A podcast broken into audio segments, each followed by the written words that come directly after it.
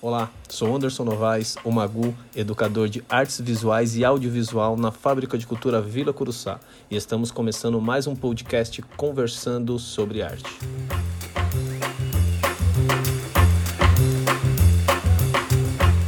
É, seguindo essa linha de podcast com aprendizes e ex-aprendizes e pessoas que a gente conheceu nesse caminho aí pelas fábricas de cultura, que já são nove anos de caminhada, Hoje eu tenho o prazer de entrevistar um aprendiz da, da Fábrica de Cultura de Sapopemba. Lembro bem no início, e eu lembro que eu sempre brincava com ele, falava, mano, tu é marrento, hein? Mas é muito legal ver hoje toda essa evolução e essas quebras também de, de comunicação, que hoje a gente tem uma comunicação muito legal. Eu tive o prazer de, de trabalhar também junto com ele após Fábrica de Cultura. Esse aprendiz é o Thiago Lino, né, que ele tem um trabalho de, como videomaker, Bom, eu não posso falar, né, por ele, então eu vou dar a fala para você, Thiago. Boa, valeu, Magu, muito obrigado aí pelo convite. Eu fico muito feliz de poder participar de uma parada tão bacana como essa. É, realmente, conhecer você ali no Fábrica de Cultura, participar do projeto de multimeios foi uma parada que para mim foi muito bacana, porque foi um divisor de águas para mim, né? Eu trabalhava com outras paradas e o audiovisual meio que foi o que me deu um, um rumo para hoje eu trabalhar. Bem, eu sou o Thiago Lino, hoje eu tenho 30 anos, já tenho 30 anos, e, e na época eu trabalhava com várias coisas aleatórias, e é que nem eu falei, né, o audiovisual ele foi um norte para mim. Conhecer você e o nosso relacionamento foi uma parada é, era meio complicado, né, no, na época, mas, tipo, hoje em dia você, para mim, se tornou um amigo, tá ligado? O fato da gente trabalhar junto, fortalecer os laços. O dia a dia na sala de aula foi uma parada muito bacana. Hoje eu trabalho como freelance, eu faço vídeos, faço videoclipes, trabalho um pouquinho, um pouquinho, um pouquinho de áudio. Na época eu era DJ, fazia curso também no Fábricas. E hoje eu trabalho como freelance, faço vários videoclipes, fotografia, faço como um hobby também. E é isso. É legal ver essa como, como tudo vai se transformando, né? Como tudo vai crescendo, é, arestas que são aparadas aí no, no, caminho também. A gente vai se lapidando, né? A gente está numa transformação e é numa transformação sempre, né? A gente acho que não, não pode ter esse pensamento de estacionar, né? Ah, eu já sei tudo, eu sou educador, eu que estou ali acima, eu estou num pedestal. É, não, acho que isso a gente, a gente quebra também. E a fábrica me trouxe uma troca muito grande e, e, com vários aprendizes que eu aprendi demais ali naquele nesse convívio que eu aprendo até hoje, né? Eu ainda estou no programa, é, por mais que esse mundo esteja muito louco aí. É, eu vi, eu vejo, acompanho seu trabalho sempre. Eu vejo que você também faz trabalhos com, com design também, além da música. Isso é, é muito legal porque a música ela é no audiovisual ela é muito importante. Então, o nome já diz, né, audiovisual, então a gente não consegue separar. Para mim, eles são sempre 50-50, 50%, de cada. A música, muitas vezes, é o roteiro de a vídeo. Música... E uma coisa que eu acho legal também, que você também trabalha com fashion filmes, né? Queria que você falasse um pouco como, como isso surgiu, assim, como você começou a trabalhar com fashion filme e qual é a sua visão do mundo é, da moda no audiovisual.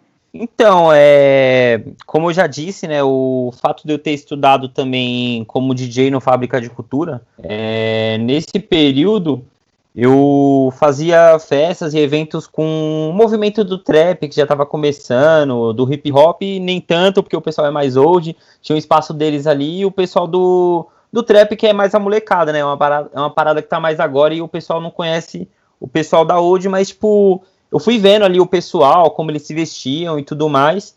E o pessoal do skate me trouxe isso, né? Que era de ver, entrar nos desfiles. Eu participei do desfile da URG, de algumas marcas independentes também, que não me vem à mente agora. Mas, tipo, foi uma parada bacana. E eu tocando, eu já tinha uma visão fotográfica por ter aprendido com você no, no Multimeios. Isso era uma parada muito bacana, porque eu ficava pensando, tipo, em que música eu vou colocar para esse cara que tá vindo agora, para esse modelo, tá ligado? Eu ficava entrando nessas brisas.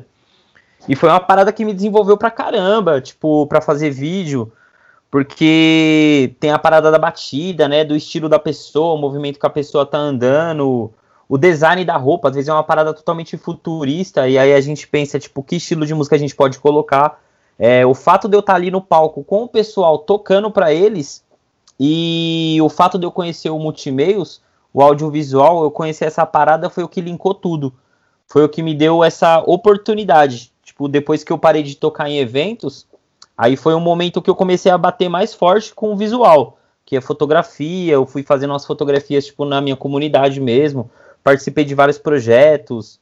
Projetos, tipo, do Vai mesmo, que os meninos faziam, e eu tinha aula com eles, um pessoal aqui da Fazenda da Juta. E, e aí, tipo, foi o momento que eu comprei a minha primeira câmera e eu já pensei nisso, pô, vou juntar aquela parada que eu aprendi no Multimeios com o do DJ, né? Que é de linkar essa, esse movimento. E a parada da moda é uma parada que eu sempre curti. Desde quando eu comecei, eu sempre gostei bastante. Aí eu pesquisei muito sobre isso. Tem vários caras, tipo, muito feras, tipo, do skate mesmo, que fazem fashion filme. É uma parada que para eles, eles meio que não falam que é fashion filme, porque ainda rola meio que um preconceito, assim, tipo, de você falar que você faz vídeo on fashion. Essa parada é, é uma parada que tem que ser quebrada, tá ligado? Mas, tipo, é vídeo fashion. Você saber o estilo que a pessoa tá, que estilo de roupa combina, é tudo meio com uma parada de subculturas, você ter esse olhar mais afinado, né? E, e são várias, vários pensamentos diferentes, né? Várias culturas é, dentro aí do fashion film. É uma parada que eu, eu, vou ser sincero, eu não me aprofundei para fazer, mas eu sempre tive uma admiração, porque não só pelo, pela linguagem, mas eu acho que todo tipo de linguagem você pode tirar uma, uma referência, você tirar ali algo que seja que seja legal para você. Você não precisa usar aquilo no seu dia a dia, né? É. Mas é um universo que eu nunca me aprofundei, mas que visualmente me encanta muito, assim. Queria saber como você trabalha é, diretamente com o público. Você também também trabalha com designer que também não, não necessariamente precisa ter esse contato com o público, mas trabalhando direto com, com o público do audiovisual, gravando clipes, fashion filmes. Como funciona o trabalho nesse momento de pandemia? É, esse o, a pandemia, na verdade, ela foi um, um divisor de águas, né? Tipo, não bom, mas também nem tão ruim, porque o mercado do audiovisual ele cresceu bastante. É, para quem faz live, cara, tá bombando. Todo mundo tá, tipo, trabalhando demais, trabalhando demais. Eu tive uma quebra nos meus trampos, porque como eu faço mais, tipo, o fashion filme e o videoclipe, o pessoal tá meio retraído de sair de casa, de querer fazer as paradas. Mas ainda assim eu tenho pegado alguns trampos, a gente tem feito tipo videochamadas, a gente faz um roteiro em casa mesmo, tipo a pessoa lá, eu aqui, e a gente só se encontra no dia das filmagens. A gente faz toda a parada de roteiro, já, já tem tudo programado, né? Então, tipo, fica uma coisa mais, mais fácil de trabalhar no momento. E o que eu tenho pegado mais de trabalho é os trabalhos de design, mas é, realmente são tem mais surgido para mim no momento. É, esse momento da gente dar outro significado para tudo, né? Tem Sim. reaprender muita coisa, aprender muita coisa. Ainda Sim. também está sendo, tá sendo difícil para mim, assim, tanto como audiovisual como artista plástico, são, são lugares que a gente está aprendendo a se, se colocar ali, né? Aprender a ter essa, essa nova visão é, e aprender com o outro também. Eu acho que uma das coisas mais interessantes que eu já falei algumas outras vezes, que é um, que pelo menos onde eu tive contato, teve uma quebra muito grande do egoísmo, do egocentrismo, do ego em geral, assim, da galera não ficar é, prendendo informações. A, a, o pessoal se abraçou muito. Eu, eu mesmo participei de ações, é, tanto voluntárias, como artísticas, mas que tinham um intuito de ajuda ao outro, e isso foi muito louco, assim. Eu acho que isso foi, foi libertador para mim. Eu já fazia alguns trabalhos dessa forma, mas não tão intenso, né? Quando a gente está do outro lado, a gente realmente entende o que está acontecendo. E falando sobre presente, sobre algumas coisas do passado que ainda, mesmo assim, é recente, eu até me assustei quando você falou que tinha 30 anos. Eu falei, caramba, tô velho mesmo. Mas essa parte pula aí. É, eu lembro quando você comprou sua primeira câmera, eu lembro quando você comprou a sua mirrorless. Eu lembro que você foi uma das primeiras pessoas a me falar sobre mirrorless ainda no ateliê. Então é, são, são é, passados, mas que ainda são bem presentes. O presente a gente falou agora. Eu queria saber quais são os seus projetos para o futuro. Eu não sei se você se programa tanto, eu vou ser bem sincero, eu não me programo tanto para um futuro, mas eu tenho metas ali a ser, serem alcançadas ou trilhadas e talvez mudadas. Mas eu tenho pequenas metas. Queria saber projetos futuros, assim, o que, que você, o que, que o Thiago Lino pensa, é, independente da pandemia, o que, que você pensa no audiovisual para sua vida? É, pergunta bacana, pergunta bacana, cara.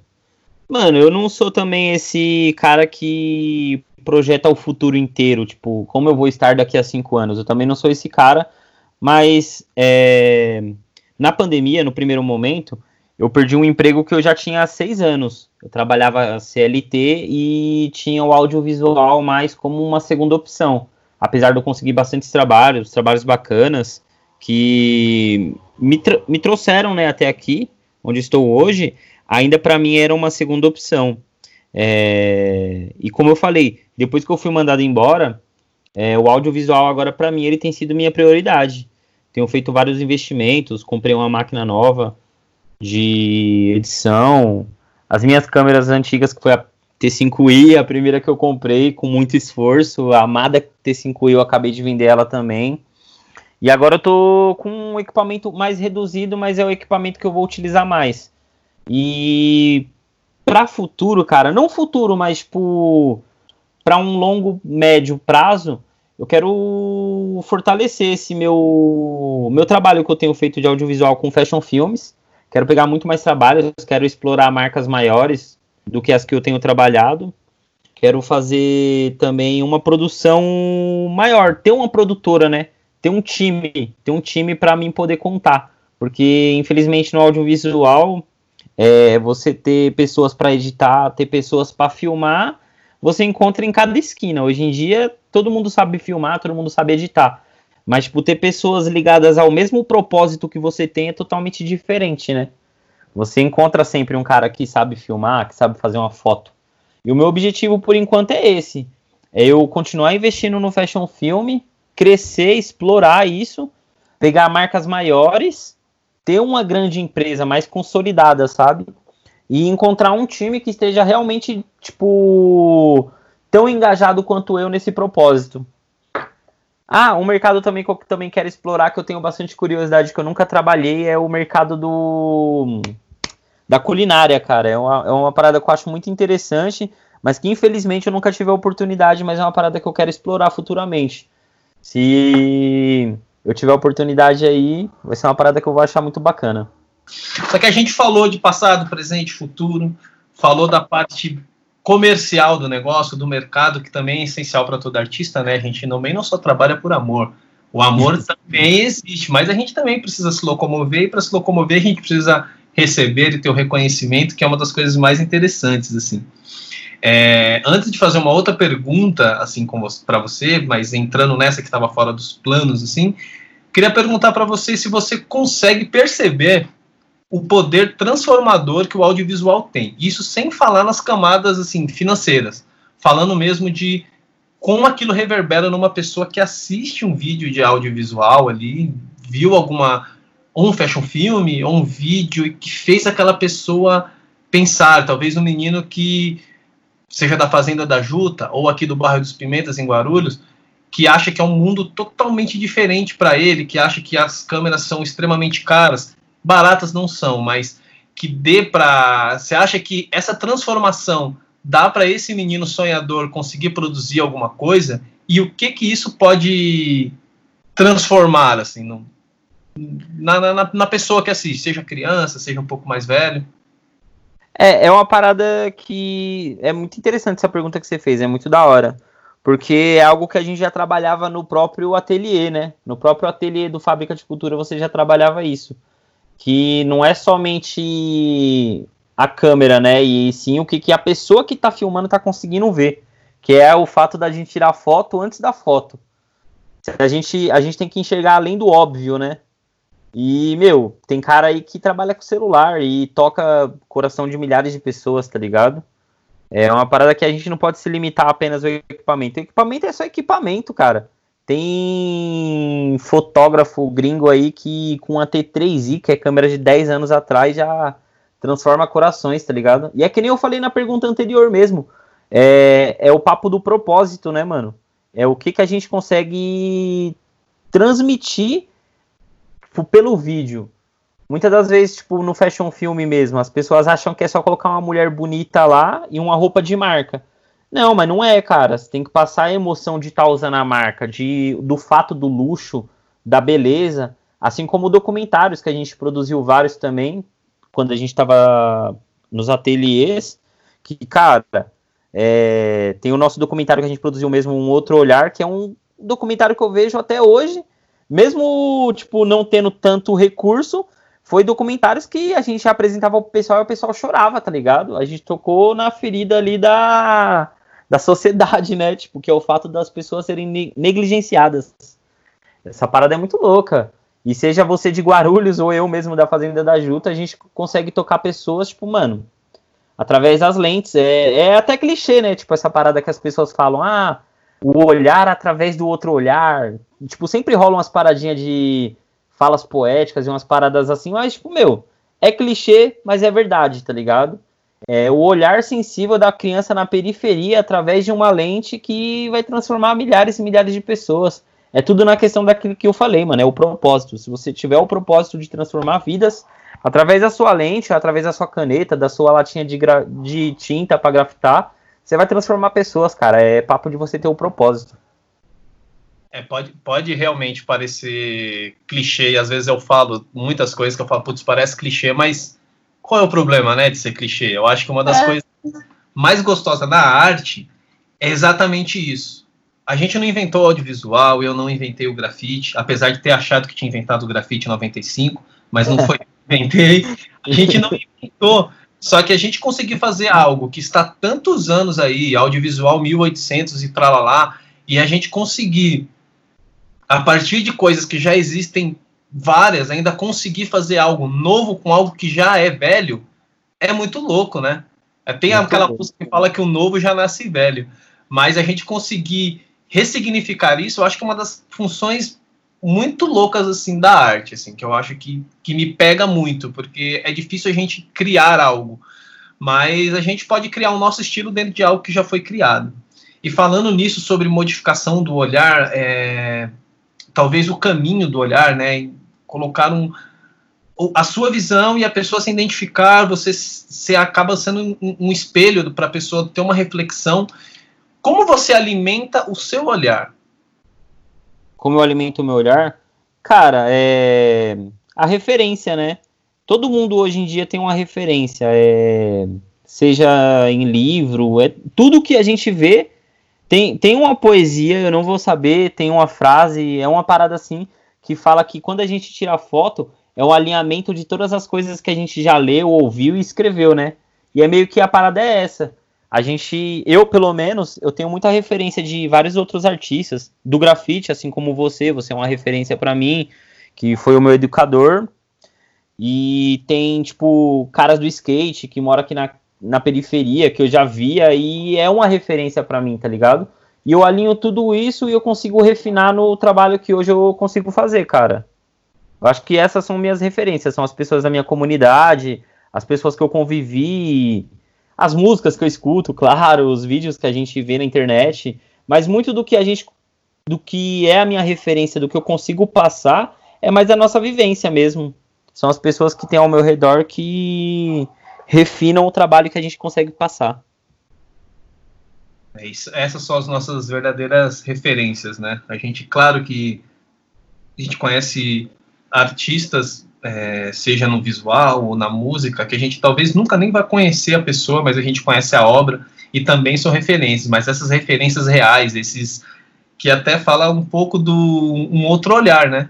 Exatamente. Exatamente. Os heróis que acabam sendo invisíveis, né, para uma grande massa, mas que ele tem uma relevância muito grande na sua formação, na sua estrutura, no seu caráter, né? Você acaba conhecendo aquelas pessoas e modifica a sua visão, assim. Eu tenho várias pessoas que são referências para mim, foram referências, algumas nem vivas estão mais e algumas nem nunca souberam que foram referências para mim. Eu acho que a gente acaba sendo referência para muita pessoa, né, sem saber. Por isso que é muito delicado trabalhar com audiovisual, trabalhar com a imagem em si, porque o que a gente faz é um pedaço do que nós somos.